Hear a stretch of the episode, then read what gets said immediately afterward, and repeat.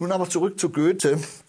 Warum muss dieser christliche Gott nicht lachen? Warum hat sich er das Lachen abgewöhnt? Ganz einfach deshalb, der christliche Gott ist ja schon das Absolute. Er muss sich nicht erweitern im Lachen, sondern er muss sich verendlichen. Er muss herabsteigen, Kenosis, er muss leiden, also die Kreuzes Symbolik. Es ist eben die pathetische Theologie. Wir haben es also hier mit zwei verschiedenen Entwürfen, einer humoristischen Theologie der Antike und einer pathetischen Theologie des Christentums zu tun. Natürlich gibt es in dieser pathetischen Theologie auch Freude, auch die Fröhlichkeit, aber es herrscht doch in der äh, Geschichte eher das Lachverbot vor. Etwa Umberto Eco im Namen der Rose hat es ja sehr schön dargestellt. Es gibt natürlich auch in dieser Tradition Ausnahmezeiten äh, bei sonstigem Verbot zur Entlastung, etwa Fasching, Karneval und so weiter und so fort. Interessant ist ein kurzer Blick äh, auf das Alte Testament. Dort wird ja Lachen beziehungsweise Lächeln mit Isaac und seinem Namen direkt in Verbindung gesetzt.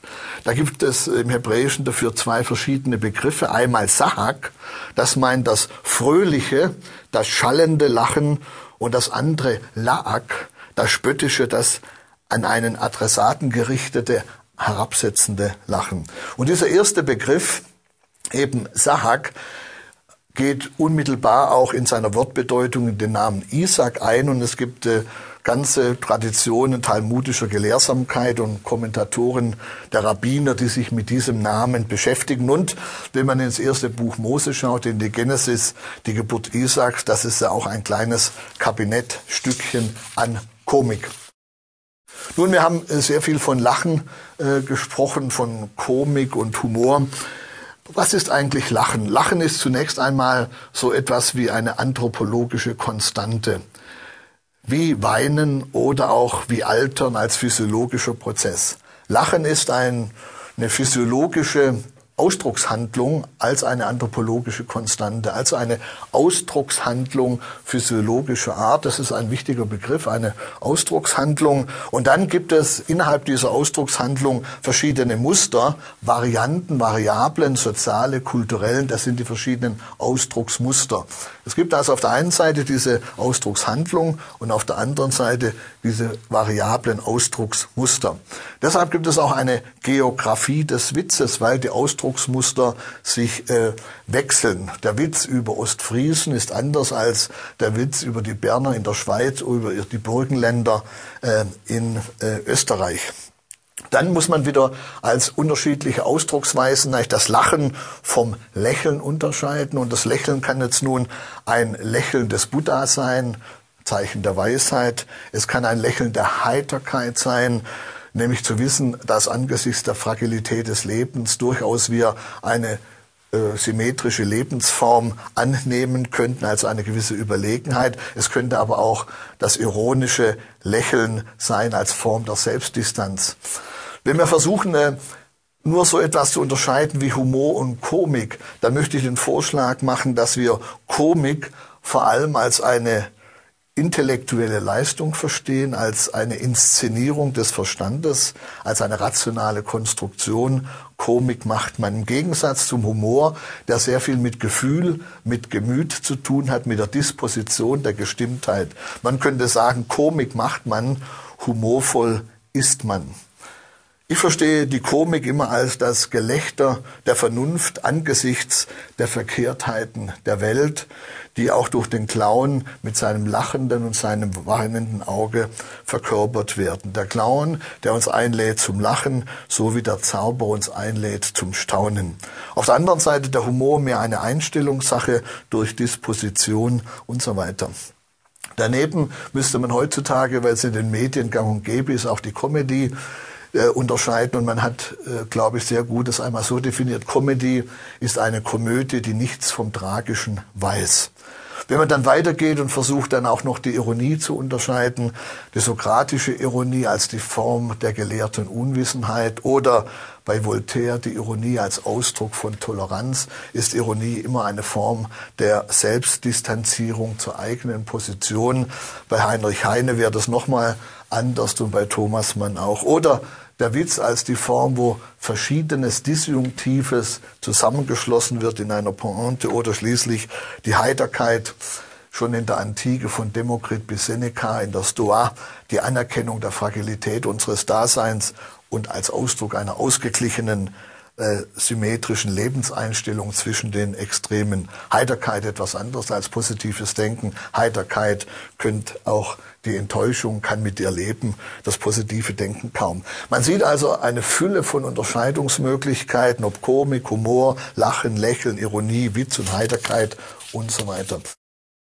Um hier jetzt etwas äh, Ordnung in die Vielfalt zu bringen, möchte ich äh, so eine kleine historische Semantik äh, versuchen, nämlich äh, ein Versuch darzustellen, wie verschiedene Philosophen zu diesen Themen äh, äh, Stellung äh, bezogen haben, beziehungsweise welche Definitionen, Konzepte hier vorgelegt worden sind. Und äh, für die historische Semantik ist sicher ein Philosoph äh, ganz wichtig, nämlich Thomas Hobbes, also Thomas Hobbes, der Philosoph des Absolutismus, Autor des Leviathan, einer, der durchaus etwas von Macht verstand, und zwar in seiner Schrift vom Menschen im Paragraphen 12, 12 definiert er äh, Humor und Komik als einen Akt der Selbstaffirmation. In einem solchen komischen Verhältnis setzt man sich herauf, um den anderen herabzusetzen. Es wird also eine Asymmetrie hergestellt. Es ist ein Affekt der Selbstbestätigung.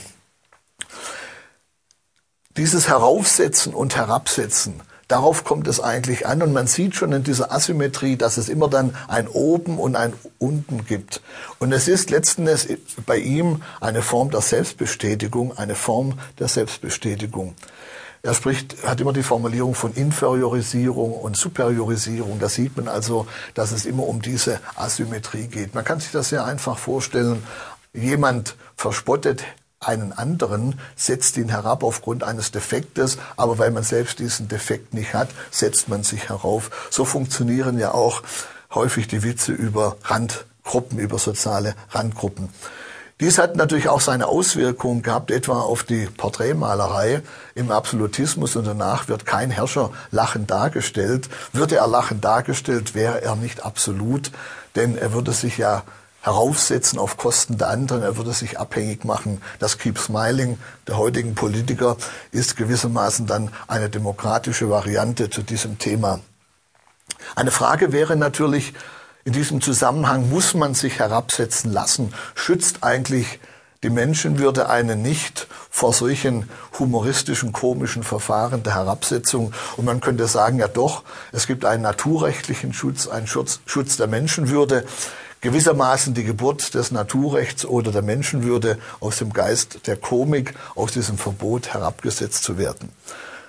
Mit diesen Formen der Herabsetzung und Selbstherabsetzung arbeitet dann äh, eigentlich sehr stark der jüdische Witz. Im jüdischen Witz geht es ja darum, dass der Jude sich selbst herabsetzt, so dass der Antisemit, wenn er ihn in einem Witz angreifen möchte, gar nicht treffen kann. Er hat sich so herabgesetzt, dass dieser Witz über ihn an ihm vorbeigeht. Das ist eine Form von kultureller Überlegenheit. Der Witz ist hier eine Form des Widerstandes. Ich möchte da ein Beispiel bringen aus der Sammlung jüdischer Witze von Salzia Landmann. Da kommt einer zum Rabbi und sagte, lieber Rabbi, ich habe die schönste Frau im Städel. Und dann sagt er, zu, äh, Rabbi, da wäre ich gar nicht so stolz darauf, deine Frau hat mindestens noch vier Lieb Liebhaber, sagt er, was soll's? Ne? Lieber mit 20 Prozent an einer guten Sache beteiligt sein, als mit 100 Prozent an einer schlechten. Hier hat also bereits der Jude sich herabgesetzt, das, was ihm vorgeworfen wird, in einer Form der kulturellen Überlegenheit, einer Form des Widerstandes. Und das ist so etwas, äh, es gibt andere Elemente, aber eine ganz wichtige Mechanik des jüdischen Witzes. Natürlich äh, Komik und Macht, Lachen und Macht spielt natürlich eine Rolle im gesellschaftlichen, politischen Bereich. Deshalb sind auch für Diktaturen Lachen immer ein Politikum. Lachen hat einen subversiven Charakter und zwar aus folgenden äh, Gründen. In der Komik, im Humor durch das Lachen, das ist eine der Strategien. Man nennt es die Inversion. Man kann etwas verkehren. Man kann etwas ins Gegenteil überführen. Mann zu Frau machen, oben zu unten. Und diese Inversion sind eigentlich das Subversive, deshalb muss dann die Zensur eingreifen. Aber was noch wichtiger ist, neben der Inversion, ist das, was Komik überhaupt auslöst, nämlich einen Perspektivenwechsel. Dieser Perspektivenwechsel, man sieht die Sache anders, hat eine neue Perspektive, legt die Scheuklappen ab. Und das kann eigentlich in einer Diktatur, wenn ein Perspektivenwechsel durch Komik äh, angesagt ist, sehr